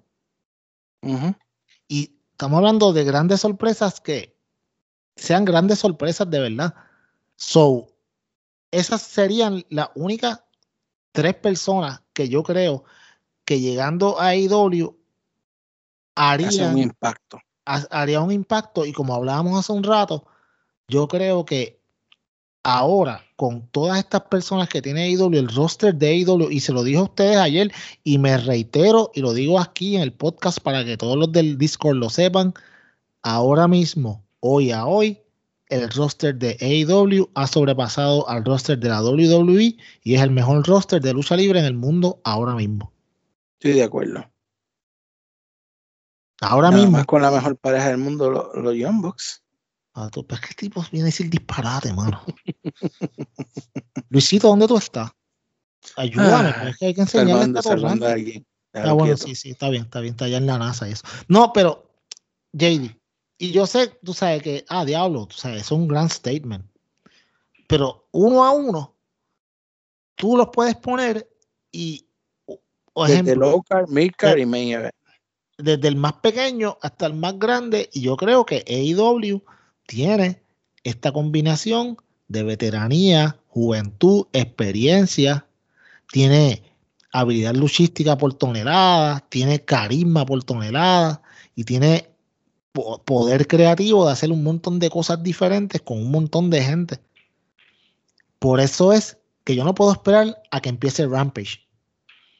Porque Rampage es lo que te va a demostrar a ti en lo que se va a convertir AEW. Porque ahora mismo la gente dice, los shows de Dynamite están muy paqueados. Mano, claro que sí, porque tienes dos horas para enseñar todo tu talento y lo demás en Dark y, Elevation, que es el talento nuevo que está empezando a pulirse, etcétera, etcétera. Pero ahora vas a tener Rampage, eh, otra hora más. Y esto puede respirar, puede mover a otra gente, puede hacer showcase de más personas. estamos hablando de toda esta gente que están filmando nueva, toda esta gente que viene en camino. Van a tener la oportunidad, mano, de lucir como ellos puedan lucir, ya sea en Dynamite o en Rampage. ¿Tú me entiendes? Y estas tres personas que yo te nombré, no tengo que decir las razones por las cuales ellas serían impacto, pero de esos tres, para mí el más impacto sería CM Punk. en Chicago. En Chicago, en All Out. Yo sigo pensando que CM Punk le, ¿cómo te digo? Algún día le, le, va, le va a picar la vena de volver. Y él no puede dejarse el lujo de ponerse lo suficientemente viejo para convertirse en irrelevante o venir a hacer un ridículo. Porque ya le hizo un ridículo en UFC. Bueno, ahora digo yo, igual que Vince nunca se le olvida una cuenta, a CM Punk no se le va a olvidar su cuenta pendiente. No debería. ¿Y qué mayor daño sería para Vince que CM Punk aparezca en AEW? En Chicago. En un momento lleno. Y yo, que de hecho se vendió en no sé cuántos minutos. No, no, se vendió en 30 minutos. Ok. La preventa, amigo, no la venta, porque en, si la diferencia. Ok, vamos a pasar a ese tema, JD, yo creo ahora mismo, antes de irnos rapidito. eh, Hoy fue la preventa de All Out, by the way, que es un evento de una semana completa en Chicago. Eh, en, Labor Day Weekend, sí, Labor Day Weekend. Siempre me confundo con Memorial Day, Labor Day Weekend. Eh, era la preventa, no la venta. La venta es mañana. Hay un pequeño problema para la venta de mañana, que ya no hay tickets. Porque todos los tickets en la preventa se vendieron hoy en menos de 45 minutos. Todos. Abrieron una sección extra en la misma preventa que duró 20 segundos antes de que se fuera. 10.000 tickets en casi 45 minutos. Ah, y la gente estaba comprando combo tickets que no son nada de baratos porque son para tres shows. ¿Tú me entiendes? Y esto, junto a lo que vimos ayer, junto al resurgimiento de Miro como una figura dominante, junto a tantas cosas que está haciendo AEW, eh, Andrade, la división femenina que ahora con Rampage va a tener un espacio para brillar más. Eh, Darby Malakai. Malakai Black, Darby Allen, Jungle Boy. Eh, ¿Sabes? Kenny Omega con los Young y la historia de Hangman Page. Eh, es bien difícil tú mirar hacia el otro canal y decir que no hay un shift, que no está cambiando. Ah. Y se te olvida todavía el Forbidden Door. Esa es la, ese es el as detrás de la, de la manga, como dicen por ahí. O sea, el Forbidden Door, que todavía ese, ese ángulo tú lo puedes utilizar cuando tú quieras. By the way, la semana que viene, eh, Machine Gun Carl Anderson contra John Boxley por el campeonato IWGP US, que va a ser espectacular. Qué brutal, en AEW. Eso, va, no, y no es eso, mano, es Machine Gun Carl, Anderson. No es la porquería que hacen con los Young Bucks que ellos tienen Go Away Hit. No, Carl Anderson solo es una bestia. Estamos hablando de un tipo que hace par de años llegó a la final del G1 y va a estar esta semana, va a estar en esta semana contra John Moxley y va a ser un peleón. Pero todas estas cosas, mano, hacen de que tú te pongas a pensar y mira la contraparte que está viendo en, la otra, en el otro canal y te pones a pensar, ¿está viendo un shift? Yo creo que sí. Y Tony Khan lo dijo hace tiempo, mano. ¿Sabes? Hay un shift, va a haber un shift en professional wrestling. Y la gente decía, este tipo es un loco, que sí, qué sé yo. Mano, hay un shift. Lo estás viendo ahora mismo. Cuando tú tienes que el debut de un tipo lleva más de casi 24 horas y todavía está trendeando en YouTube. ¿Tú me entiendes? Cuando tú has visto ese video, tú mismo, JD, que eres un fan, ¿cuántas veces has visto ese video? ¿Cinco veces? ¿Seis? Ya, bastante. Entonces, estamos hablando de que mucha gente. Mano, ¿cuántas veces tú ves cinco o seis veces un, algo de WWE? Cuéntame. Uh, no. ¿Tú sabes lo que bueno, los, clásicos que todavía veo de Mania 10 y todo eso. Sí, los clásicos, exactamente. Cosas así. Bueno, o sea, yo veo más veces el, maldito, la maldita promo de, de, de, Jay Lethal con Ric Flair en TNA que muchos videos de WWE, porque esa es la mejor promo para mí de todos los tiempos. Son los, no hay nada mejor que eso. Eh, pero como te digo, todas estas cosas, mano, esto hay un cambio, mano, hay un cambio y se nota el cambio, se está sosteniendo con los números. Eh, es bien, es, interesante, mano, es un buen momento para, para, para ser fanático de la lucha libre. Creo que sí. Último tema que quiero tocar contigo, Peyor. Eh, Bischoff, Eric Bischoff comentó esta semana en su podcast que él no cree que la lucha libre pueda tener un off-season como lo tiene el béisbol, el baloncesto, todo esto. Eh, yo respeto mucho a Eric Bischoff y reconozco todas las aportaciones que él ha hecho al negocio, pero yo difiero completamente. Yo creo que tú puedes hacer que la lucha libre sea un, deporte por temporadas, como por ejemplo el béisbol, que empieza en la primavera y termina a finales de otoño. Algo así. Eh, todos los años tú empiezas con un, unos rankings nuevos parecido a lo que hace IW y le das descanso a los muchachos en el área de, en el tiempo de invierno eh, para que también se puedan sanar si hay alguno que está achacado, si tiene algún golpe. Eh, y a la misma vez, pues te das la oportunidad de refrescar el, negocio de la lucha libre. Él dice que no, que si tú quitas la lucha libre por algunos meses, la gente se va a ir a hacer otras cosas, y se le va a olvidar la lucha libre. ¿Qué tú crees, Pedro? Yo, en cierto modo, estoy en parte en acuerdo con él. Esa última parte que dijiste de que la gente se le va a olvidar la lucha libre, en esa parte no. Pero yo sí creo en el que puede haber un descanso, digamos, qué sé yo, desde la última semana de diciembre, perdóname, la, la semana antes de Navidad hasta la semana después de Reyes, un mes cuatro semanas. Yo pienso que puede ser así. ¿Por qué? Porque si tú tienes un manejo de luchadores y de historias, de modo de que tú no tengas a las mismas personas en televisión todo el tiempo, tú lo puedes hacer.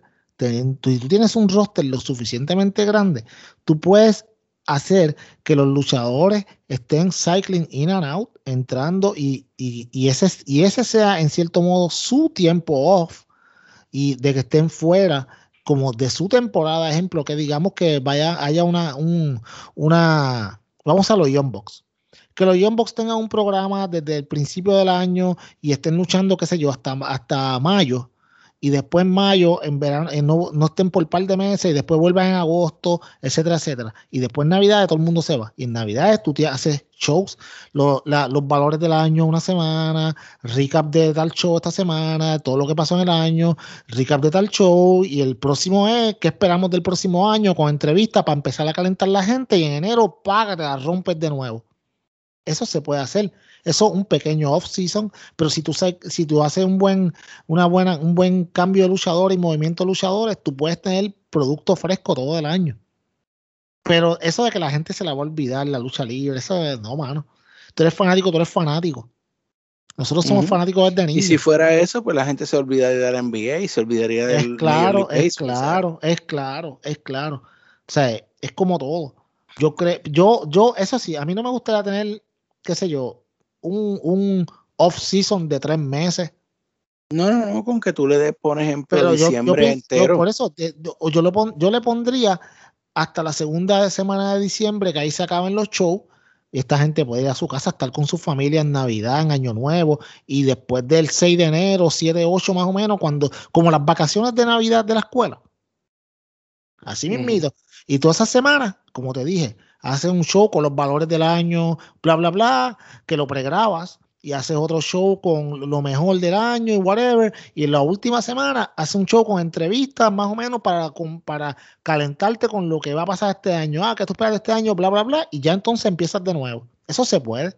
Porque esta gente son seres humanos también. O sea, yo sería bien, es bien mala fe y yo siempre lo he criticado en la NBA, pero que es alcohol de que el día de Navidad hayan seis, siete juegos, 14 equipos que tengan que estar en el día de Navidad viajando de un lado para otro, mano. Eso es una porquería. Ese día que tú quieres estar con tu familia. ¿Tú me entiendes? ¿Por qué tú tienes que hacer eso con estos luchadores que no, no, solamente están jugando, estos luchadores están exponiendo su salud, su cuerpo todas las semanas, dos y tres veces? Mano, dale un breakcito de un mes que recarguen baterías, llegan nuevos, vienen nuevas ideas. Pero eso de que se le va a olvidar, eso es una idiota. Idiota full. Muy bien. Y con eso, vamos ya terminando el episodio de esta noche. ¿Se me queda algo que quiera también añadir, Peyot?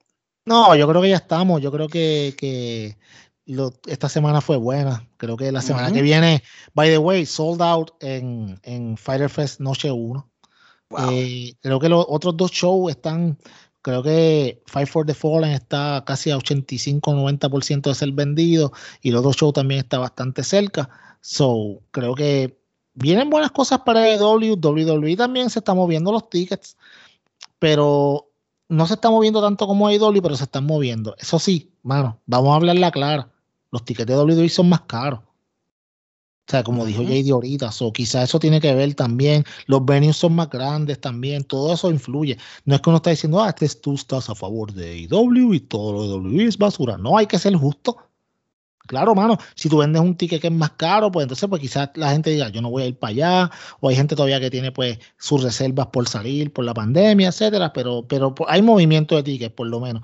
¿Hasta cuándo va a durar? Yo espero que por mucho tiempo, mano, todo depende de nosotros también, de cuidarnos, etcétera. So, mi consejo a, al que está vacunado, al que no está vacunado, al que cree en la vacuna, al que no la cree, protéjase y cuídese, independientemente de lo que usted crea, porque si queremos algún día volver a una semi-normalidad, tenemos que nosotros mismos poner de nuestra parte, mano. Sí, por favor, que se acabe ya esta vaina. Yo estoy, esto no me gusta, estoy como que portándome muy bien, así que di algo para decir. No. yo no tengo corazón, eso fue, eso fue mi alter ego, eso fue, eso fue Malakai. No fui yo. Bueno, pues Peyot va a estar próximamente en Dynamite. Yo estoy ya la semana que viene, salen los boletos para eh, el Grand Slam en Queens y ese ahí, ahí voy a estar en la pelea yo para comprar los boletos porque yo sí voy para ese. Así que, pues, vamos a tener fotos, vamos a tener, eh, de hecho, la, la, última semana de julio voy a conocer a Ty Conti, a, a Sammy Guevara ah, y, a, y a Darby Allen, así que voy a ver si puedo, no sé, de alguna forma hacer que me graben un Hey, ECD Podcast o algo así. Ah, suerte ahí. Yo, yo voy a estar en Fight for the Fallen, como dije ahorita, en séptima fila. Bueno, yo voy a estar en el Hardcamp. El, el objetivo era estar todo el tiempo en televisión, so creo que vamos a estar todo el tiempo en televisión porque estamos exactamente contra el Hardcam en la primera fila de donde se ve el público de arriba. So, es un gran asiento. Eh, mano, el regalo de mi cumpleaños, de cumpleaños de mi nene, él está súper pompeado, me tiene loco, brother. Y pues, o sea, yo, pues, mano, uno por los hijos hace lo que sea y pues yo creo que vamos a pasar súper brutal. Eh, ya ustedes saben que ese de podcast va a estar allí representando en AEW en vivo. Y gracias a todos por estar con nosotros, por sacar siempre su semana para escuchar a estos locos que hablan de lucha libre. Bueno, igual de locos que ustedes. Así que me saludos a todos. De verdad que los llevamos con nosotros. Y esperamos estar los tres la semana que viene aquí. Esperando que por fin, por favor, se detengan todos estos huracanes, tormentas y situaciones de desastre natural. Y yo me despido en esta noche. Peyot, eh, termina. Bueno, este tipo a mí me da mal en vez de decirme, amigos, despide el programa, no termina así, bueno, es como, como, bueno, no voy a decir nada. Eh, acostumbrado. eh, gracias a todos por escucharnos, Luisito. Eh, sabes que te huiste porque te iba a destruir, pero está bien, es normal en ti, yo lo entiendo. O sea, debe ser, debe ser bien difícil tener el temor de una persona que tiene tanto conocimiento como yo, pero siempre te tenemos cariño y te llevamos aquí, te pegas aquí, lactas de mi sabiduría y aprendes, igual que la gente aquí que nos escucha, JD, que la pasan brutal, se ríen con nuestras loqueras y la pasamos bien hablando de lucha libre en este podcast, el mejor podcast de lucha libre en español, el que todos imitan. Y ahora lo podemos decir, el top 100 podcast en Apple. Lucha libre, JD. No, va a ser el otro podcast, el Club Deportivo Podcast, hasta la semana que viene. Yes.